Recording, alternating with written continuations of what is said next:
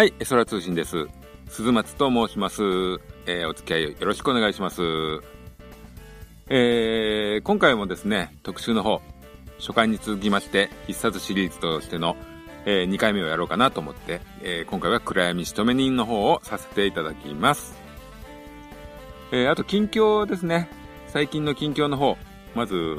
は、えーテレビ、見てるテレビ番組が、えー最終回のもう迎えるものがまあまあありますね。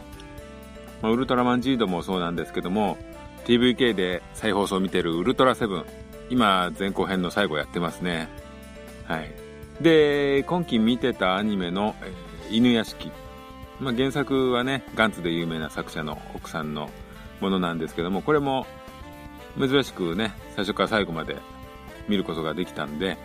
この辺もまた特集とかやろうかなと思ってます。あと、えー最近買った漫画は、えージョジョリオンの最新刊。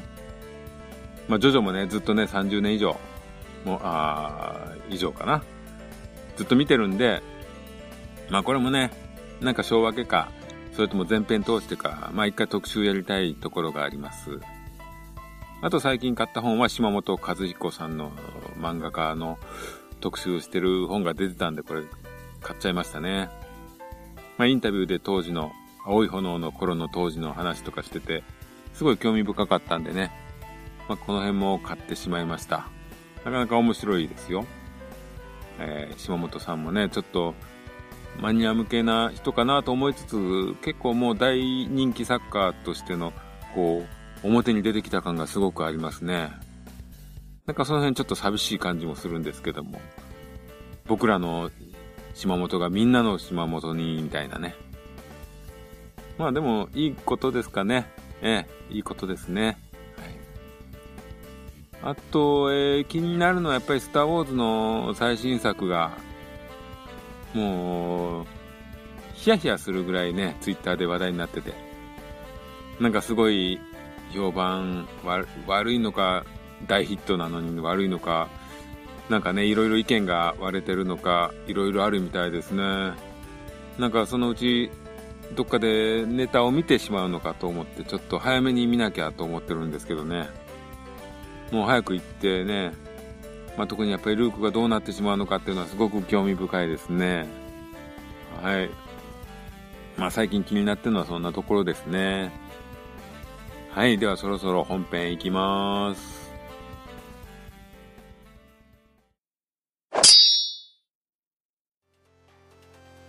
はい。ということで今回は暗闇仕留め人を特集します。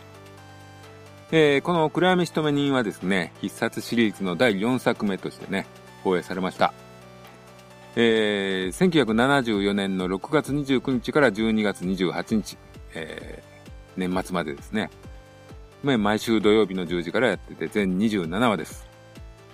えーモンドシリーズとしては第2作目なんですけども、まあ主演は石坂浩二さんということでね。まあ、このシリーズなんですけども、まああの、仕留め人、自分が初めて見たのはですね、えーここ3年の時だったと思うんですけども、まあ、印象というとですね、まあ、そのちょっと前にですね、仕掛け人と仕置き人を見てたんですけども、まあ、その2作っていうのはやっぱり強烈な印象がありまして、岡田健さん、山崎努さんというやっぱり強烈な印象があった作品の後だったんで、その後見たらですね、そんなにこう離れた作品ではないのに、すごく落ち着いた作品だなぁと。まあ、ある意味ですね、後期の仕事人とか、その辺の必殺に近い雰囲気というか、こう、持った感じの印象だったんですね。まあ、あの、まあ、自分が若かったっていうのはあるんですけども、まあ、今回改めて見てですね、ちょっとやっぱり印象の方が変わったんで、まあ、その辺も含めてね、話せたらなとは思っております。まあ、登場キャラクターの方の説明していきますと、まあ、主演先ほど言いました石坂浩二さん、えー糸井貢役ですね。えー殺しの技は三味線のバチで、えー首を、喉笛をね、こう切るような。まあ、顔もしょっちゅう切ってましたけども。で、後半武器が変わって、なんか針が飛び出す仕込み矢立て。なんか筆箱のような、筆と墨がこう、一つになってるなんかね、文房具、そういうものを使って、えー、殺すと。で、この設定としては、えー、高野長英ですね。史実に存在する、もう、高野長英さんの死に持つ蘭学者であったんですけども、万社の獄によって、えー、お上に狙われる身となっていますと。で、病気の奥さんがいて、まあこれがいい奥さんなんですけども、その人の、まあ、薬代を得るために、まあ、仕留めになったと。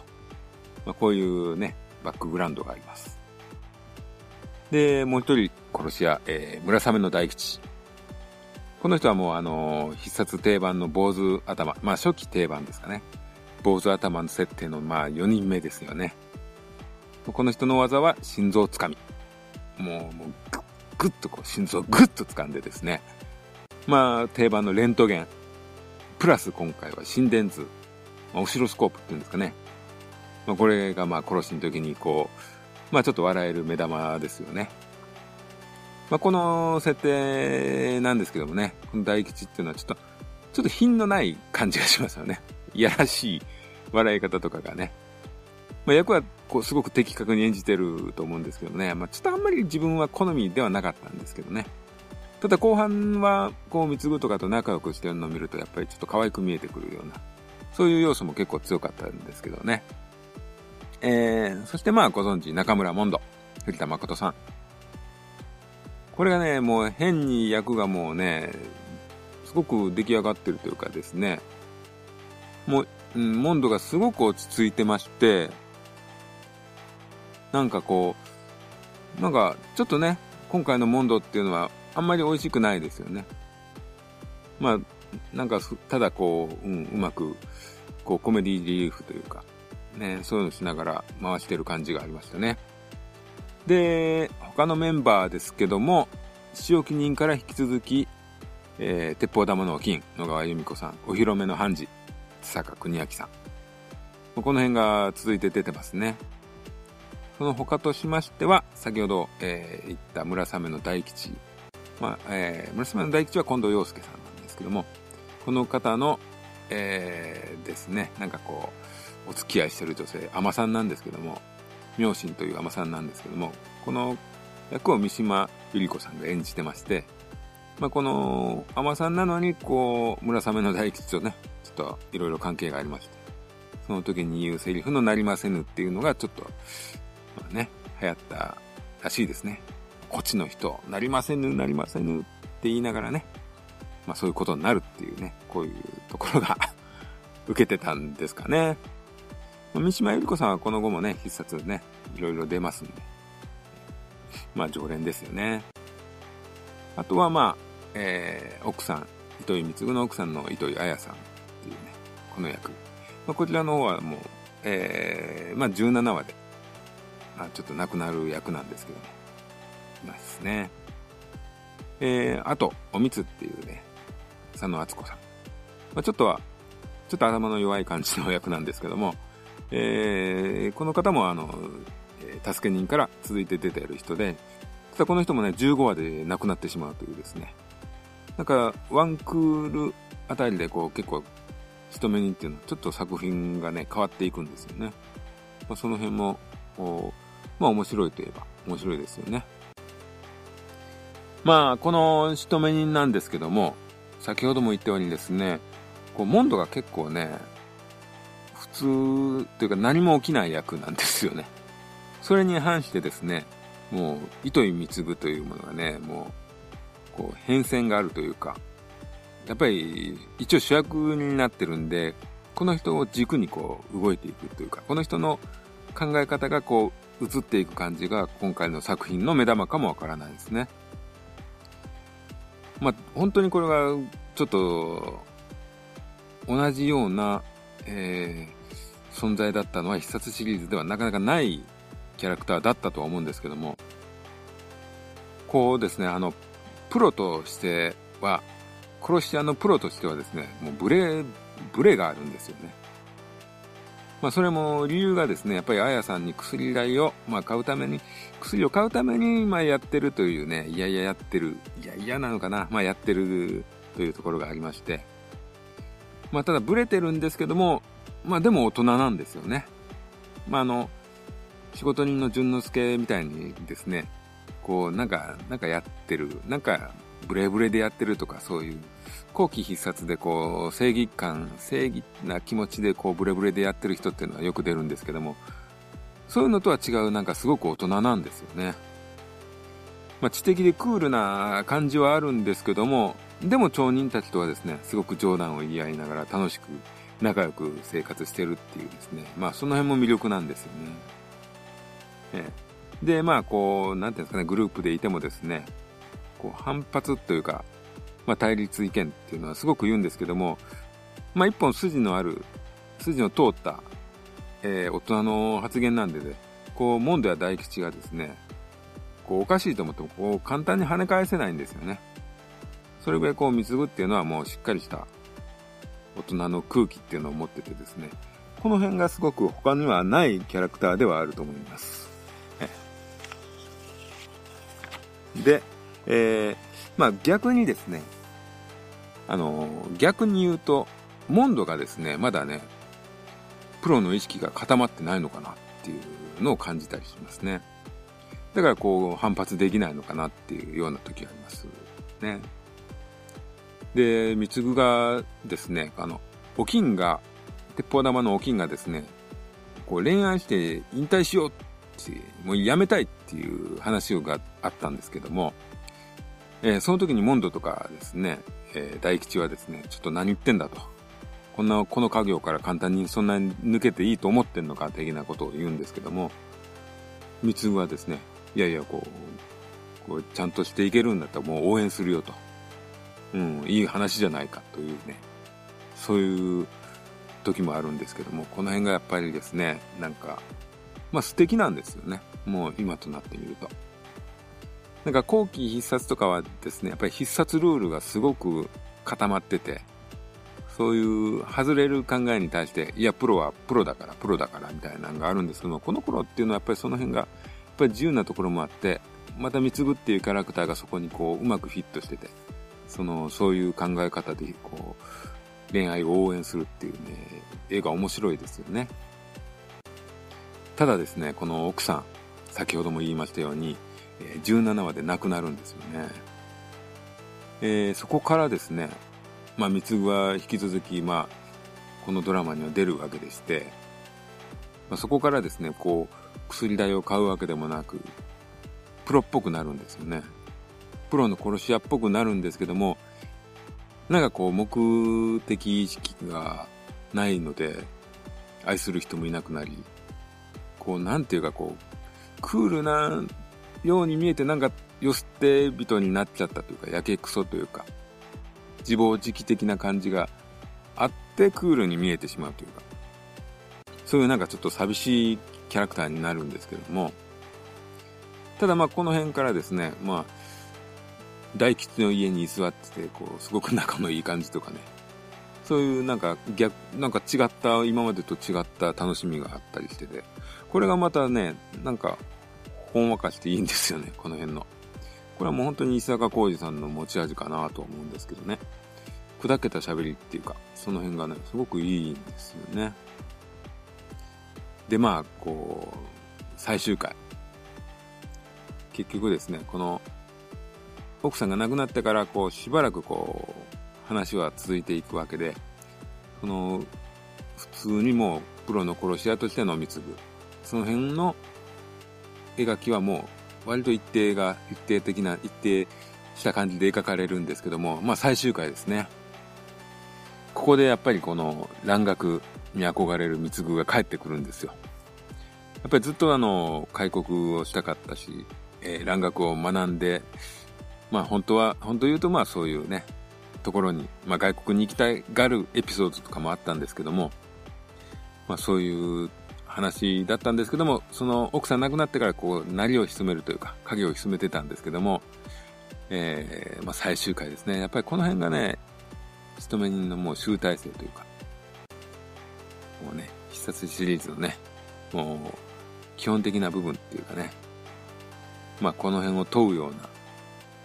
この人殺しをするメンバーたちですよね。結局、主演の人たちは。これは何のためにやってるかっていうね、もう、ここ考えちゃうと大変ですよっていうところに関して、こう、三つ子は喋ってしまうんですけども、まあ、セリフで言うとですね、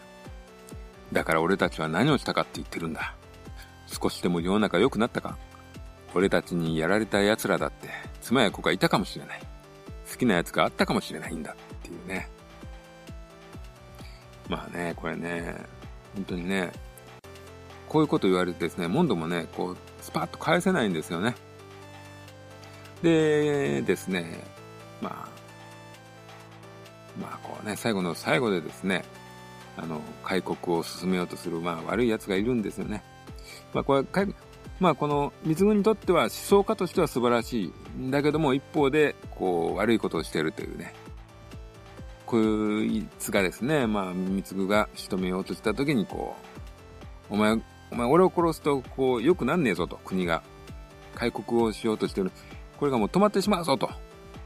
そういうことを言った瞬間に三つ子がこう、手を止めてしまうんですね。で、そこで逆にバカめつって切られてしまうというね。で、まあ、もう殉職ですけども、まあね、こういうラストがあるんですよね。まあこれ、なかなかね、この重いセリフをね、最後にね、最終回河原のシーンで発言するんですね。これはね、もうね、やっぱり、この辺が深いですよね。ちょっと、やっぱり三つ子っていうのはその辺のね、今までのキャラと違ってやっぱりインテリな部分がありまして、もう、なんですかね。そこにまあ思想がやっぱり絡むっていうのはやっぱり一歩踏み込んだ話ではあったと思うんですよね。で、やっぱり三つ子は理由があって仕事を、仕め人をやってたっていうのがある、あってて、この辺ずっとこう悩んでたと。そういう感じがありまして、こういうとこっていうのはですね、本当に大人になって、まあ、俺が高3の時には分からなかった、こう、仕事をやってて、今やってる仕事にこう疑問を抱くとかね、そういう一般人の方もね、思うようなことっていうのが、こう、ね、共感というか、そういう部分はあるんじゃないかなと思いますね。まあ、モンドはですね、この作品以降、まあ、この詩を受けてなんですかね、まあ、プロであり、メンバーのリーダーとしての風格をね、その辺身につけていくんですけども、まあ、次の仕置きあたりからは本当にこう、ね、こうまとめていくっていうか、まあグループのリーダーっぽくはなっていきますよね。まあ初期この辺の次の仕事屋ぐらいまでは、こう、必殺シリーズの本当に初期でルールが固まってない感じがしますよね。まあ、殺さない回があったりとか、まあいろいろそういうのがあったりするのが初期必殺の魅力だとは思うんですけどもね。まあこの作品はでも、あれですね、結局はあの、石坂浩二さんのキャラというかですね、こう、貢ぐっていう役はですね、こうどうなんですかね、石坂浩二さんがうまく作ったのか、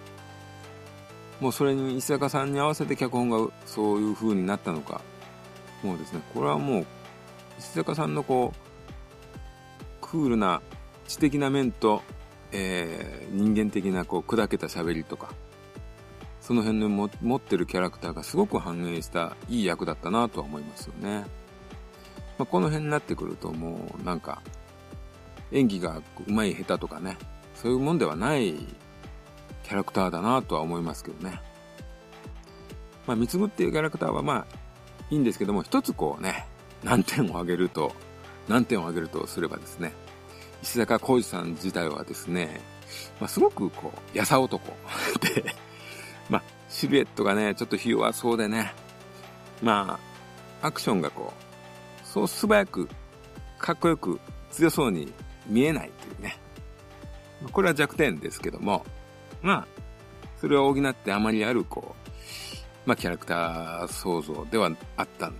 かなと思いますね。まあ、えー、おすすめの話ですかね。まあ、何個か、こう、面白い回が、まあ、面白い回は、まあ、いろいろありますけども、上げていくとですね、まあ、1話。まあ、これはね、まあ、1話集まりで候。まあ、1話っていうのは、こう、いろいろありますけど、まあ、まあよくあるパターンといえばあるパターンなんですけども、なんかこういう見てしまうと。モンドが見かけると。スカウトすると。まあそういうパターンではあるんですけどね。まあ、三つがこう、モンドの殺しを見るまで信用しないと。で、見た時に、はちょぼり見たぞ、証拠はつってですね、自分の仕事をするんですね。まあ、こう、まあ、やっぱりちょっと決まっててかっこいいですね。えー、で、他にはですね、11話、惚れて候。新田勝利さん。えー、塩木屋のインゲンですけども、まあ、この辺が純で可愛い役をやってますね。もう騙されるというね、もう絵に描いたようなもう、引っかかる、悪党に引っかかる役ですね。えー、続きまして13話、自滅して候。これは南田陽子さん出てますね。南田陽子さんってなんか、美人とかそういうものを超えたなんかもう、こう、怖い雰囲気持ってますよね。ねで、あとね、山本学さんがね、開演してますね。ギューッとギューッと握ってこう殺すっていうね。その技必要か？この話に必要か？っていう謎の役でしたけどね。えー、で、あとまあこの14話。これはね、切なくて候。えー、これは犯行ですね。判事の話なんですけども、判事の実家に帰って、えー、義理の母さん。まあ若い人なんですけども、若い母さんという設定で、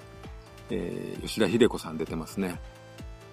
吉田秀子さんも、まあ、初期必殺のゲストで何回か来て、彼らクリーニングとかでレギュラーになるんですけども、まあ、毎回、やっぱりいいですよね。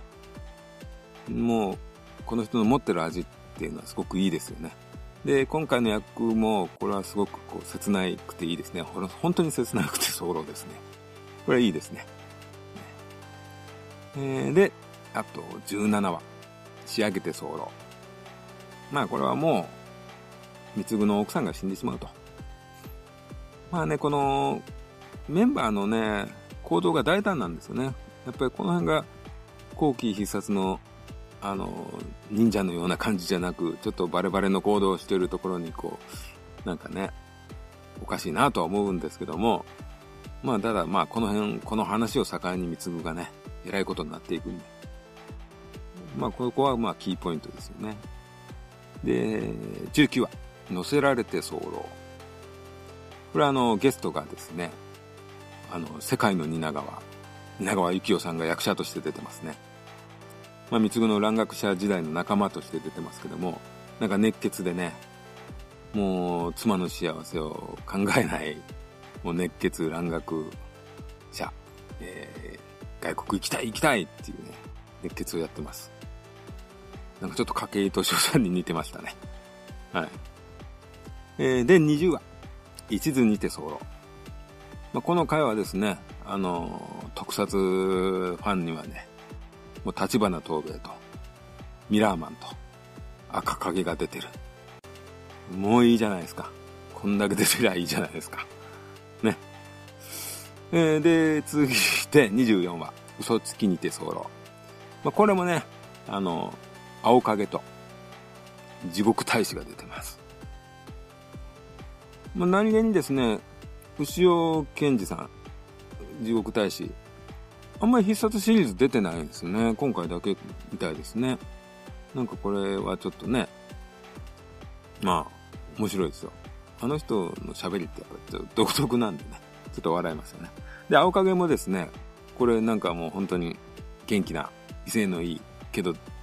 殺されてしまうかわいそうな役なんですけど、まあなかなかいい演技ですね。えー、で、まあ最終回27話、別れにて候。まあこれは先ほどもね、言いましたように、貢がね、まあ26話まではまあまあ、こなしてたんですけど、27話で急にやっぱりね、バーンと、蘭学の貢が帰ってくるんですよね。敵もね、一、一方でいい人、ある側面で悪い人。で、娘は可愛くて、娘はちゃんと可愛がってる。ね、娘役が、えー、助手を歌っております西崎みどりさん。まあ、旅集もね、このなんか大ヒットしたらしいですけども、必殺シリーズ初の大ヒットですかね。ねまあそういう感じで、暗闇一目に、え、見て、見ても面白いんじゃないでしょうか。